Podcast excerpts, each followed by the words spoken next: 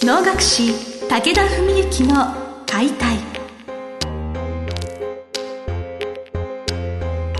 日本の伝統芸能能楽。それはユネスコ無形文化遺産にも登録された我が国を代表する舞台芸術。ポッドキャスト能楽師武田文幸の解体では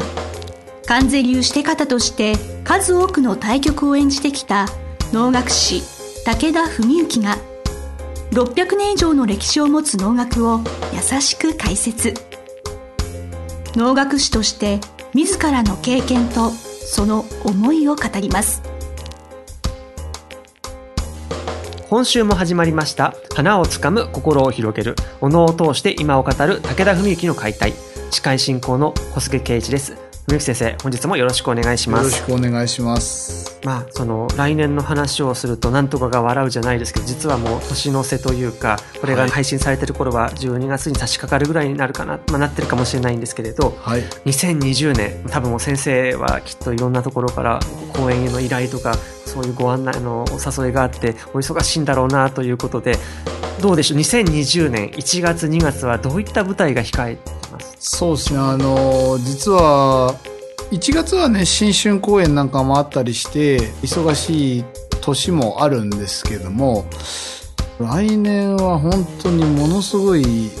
役が続くんですね。12月はかなり大変な月に実はなっています。それでまずねざっくりまとめて言うと1月は連れ、まあ、割と大きな連れが3つあってそれから2月も指定が2番あるんですよね。僕は今年間だいたい5番から8番ぐらいののを待っているので一月に2番あるっていうとまあ結構多いっていうことになるわけなんですけどもまあそんな感じでですね。でまあまず1月の初めがまさかのまさかのってやつなんですけど関世界定期の初回あのなんか去年もそんなような話をした気がするんですが、はい、まさかのまた役になりまして、はい。なんか関世界的の初回で4年連続役というねお役という、まあ、連れをいただいてね。これはね多分僕以外誰も気づいてないんじゃないかなっていう話なんですけどね。あの親元の沖縄があってそれの沖縄付きの高砂というのを藤波茂彦さんという方がおしてを回れるんですけどその連れをいただきましてですね。なんかもう僕がこう年末年始に堕落して過ごすのを戒めるためになんか 毎年20日でつけていただいてるのかなぐらいのまあまあすごい冗談なんですけどね。今これ笑うとこなんですけどね、はい、あのなんかそういうぐらいの勢いでですね、はい、まあでもまあ本当光栄なことでね。あのまあ初回っていうのはやっぱり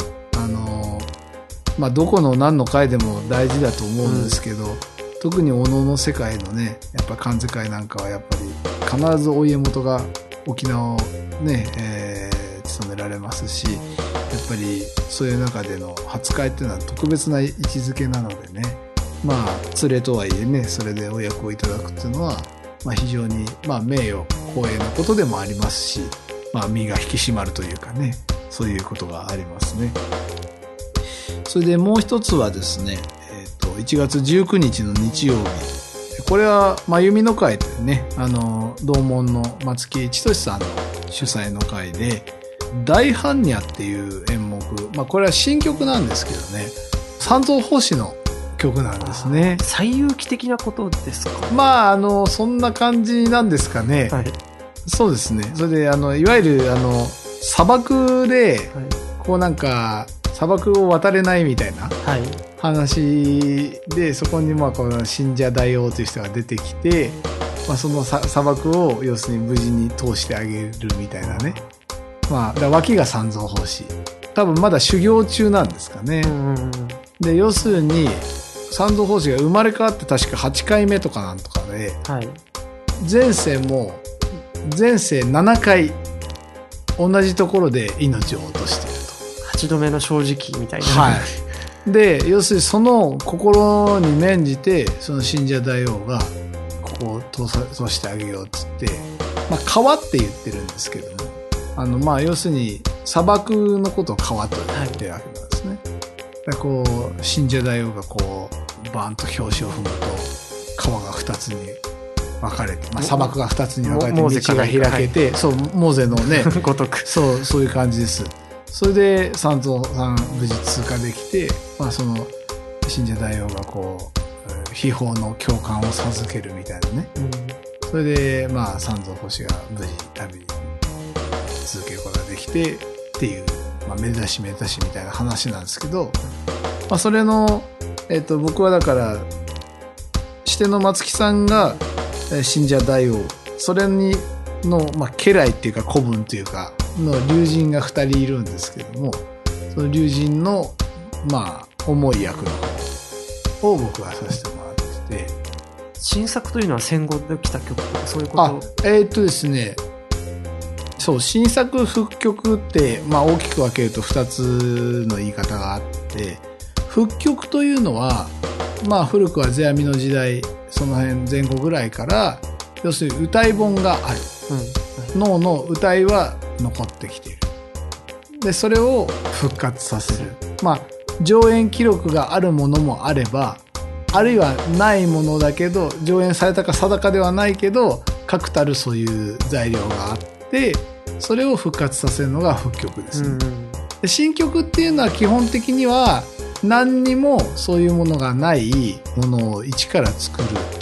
例えば、坂本龍馬とかね、何でもいいんですよ。はい。ね。モンキー・ディ・ルフィとかね。う。んうん。いきなりそこ来るかみたいな話なんです。けど、そういうものを作ったら、これは新曲なんですけど、まあ、あの、新曲と言っても、要するにちょっと資料があって、えー何かそういう題材があって、それをおのにしたてるっていうのも、これももちろん新曲っていう部類。だからまあ新曲か復曲かグレーみたいな位置づけの曲も中にはあるわけなんですけども、まあそういう中で、えー大般若はまあ、あの、完全なる多分新曲だと思うんですけども、で最初多分、梅若実先生が多分お作りになったんじゃないかと思うんですけどね、あの、今、人間高校でいらっしゃる。それで、あの、結構、新曲っていうのはあんまり、どなたかが作って一回なさっても、他の人があんまやらないんですよ、大体。うんはいただこれはまああの非常に、まあ、誤解を恐れずに言えば非常に派手でエンターテインメント性の高い演目で、まあ、いわゆるなんかレビューみたいなところがある、まあ、あのショーみたいな感じのはい特に後指定がね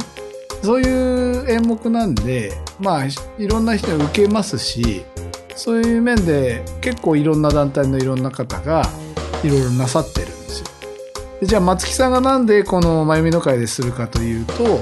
もともと松木さんは調布の深大寺っていうお寺で、はい。毎年滝技能をあの受けたまえでやってるんですけど深大寺がこの信者大王とすごい関連が深いっていう話で深大寺の記念のイベントでなさったんですよ。でそれがあってその後せっかくやったから覚えたからっていうんで松木さんがもう56回やってるのかな。で毎回僕その龍神させてもらってますじゃあ初めてではない？ではないんです。はい。うもう、あの、割とベテランの域に入ってきてるんですけども、それがまあ1月19日。ありがとうございますはいで、1月26日は、同じく日曜日なんですけど、大分で、あの平和市民公園能楽堂で、能楽の祭典という催しがあって、まあ、ここであの、馬野さんという方がですね、馬野正樹さんという方が、あの、現状はいなさるんですけども、それのもろ長をさせていただくんですね。去年私があの、海の会で勤めた時は、坂口さんにやっていただいた、あの、一番、なんていうか、メインっぽい、かっこいい役ですね。えーそれをさせていただきます。それで、2月がまた立て続いてて、2月1日の土曜日は、国立能楽堂の若手能っていう催しなんですけど、国立能楽堂にはあの、して方以外の三役の養成っていうのがありまして、要するにお囃子方や脇方、狂言方を、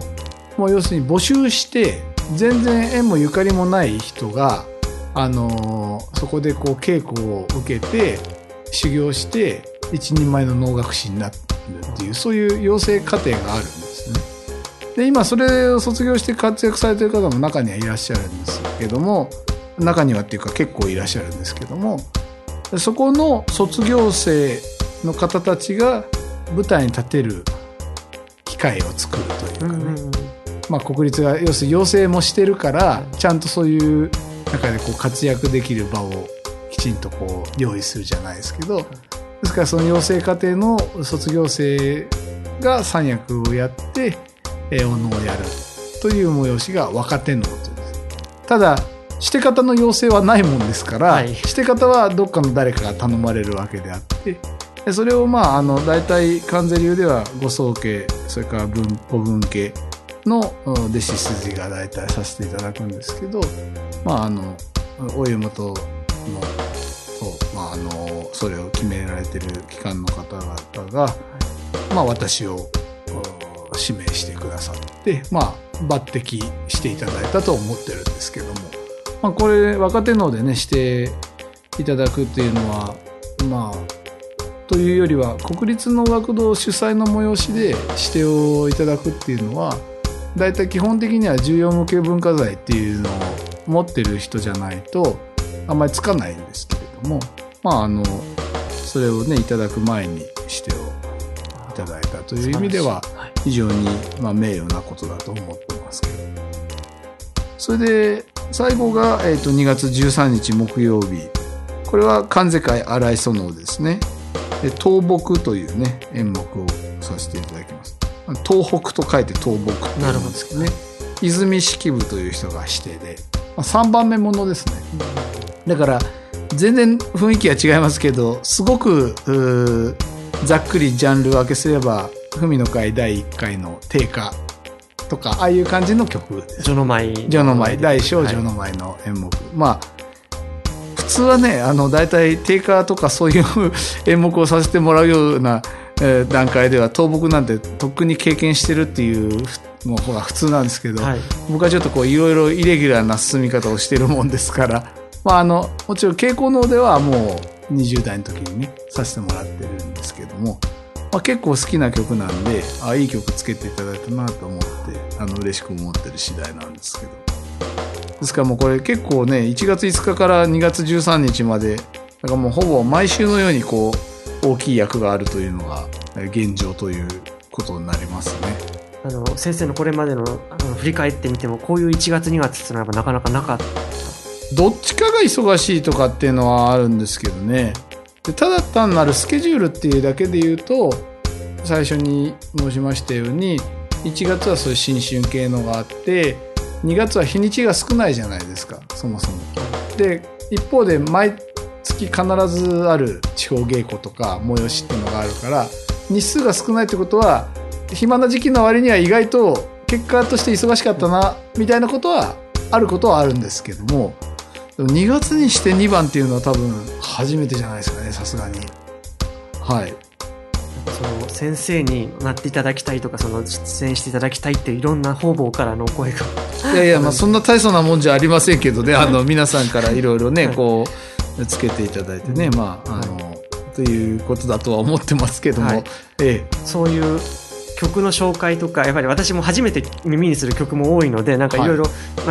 い。けるいけないは別にしろ皆様もどういう曲なのかはちょっと今後折に触れてお話を聞かせていただそうですね。また折々に、はい、あのもうちょっと詳しくね、はい、一つ一つをあの告知させていただく機会も作りたいと思います、はい、2020年もなんかスタートダッシュがもうちょっと3月4月も来るんじゃないかなはい、はい、どうも、はい、本日は文幸先生より2020年1月2月の舞台のお話をお聞きしました。どうもありがとうございました。ありがとうございました。本日の番組はいかがでしたか？番組では武田文幸への質問を受け付けております。ウェブ検索で武田文幸と入力し検索結果に出てくるオフィシャルウェブサイトにアクセス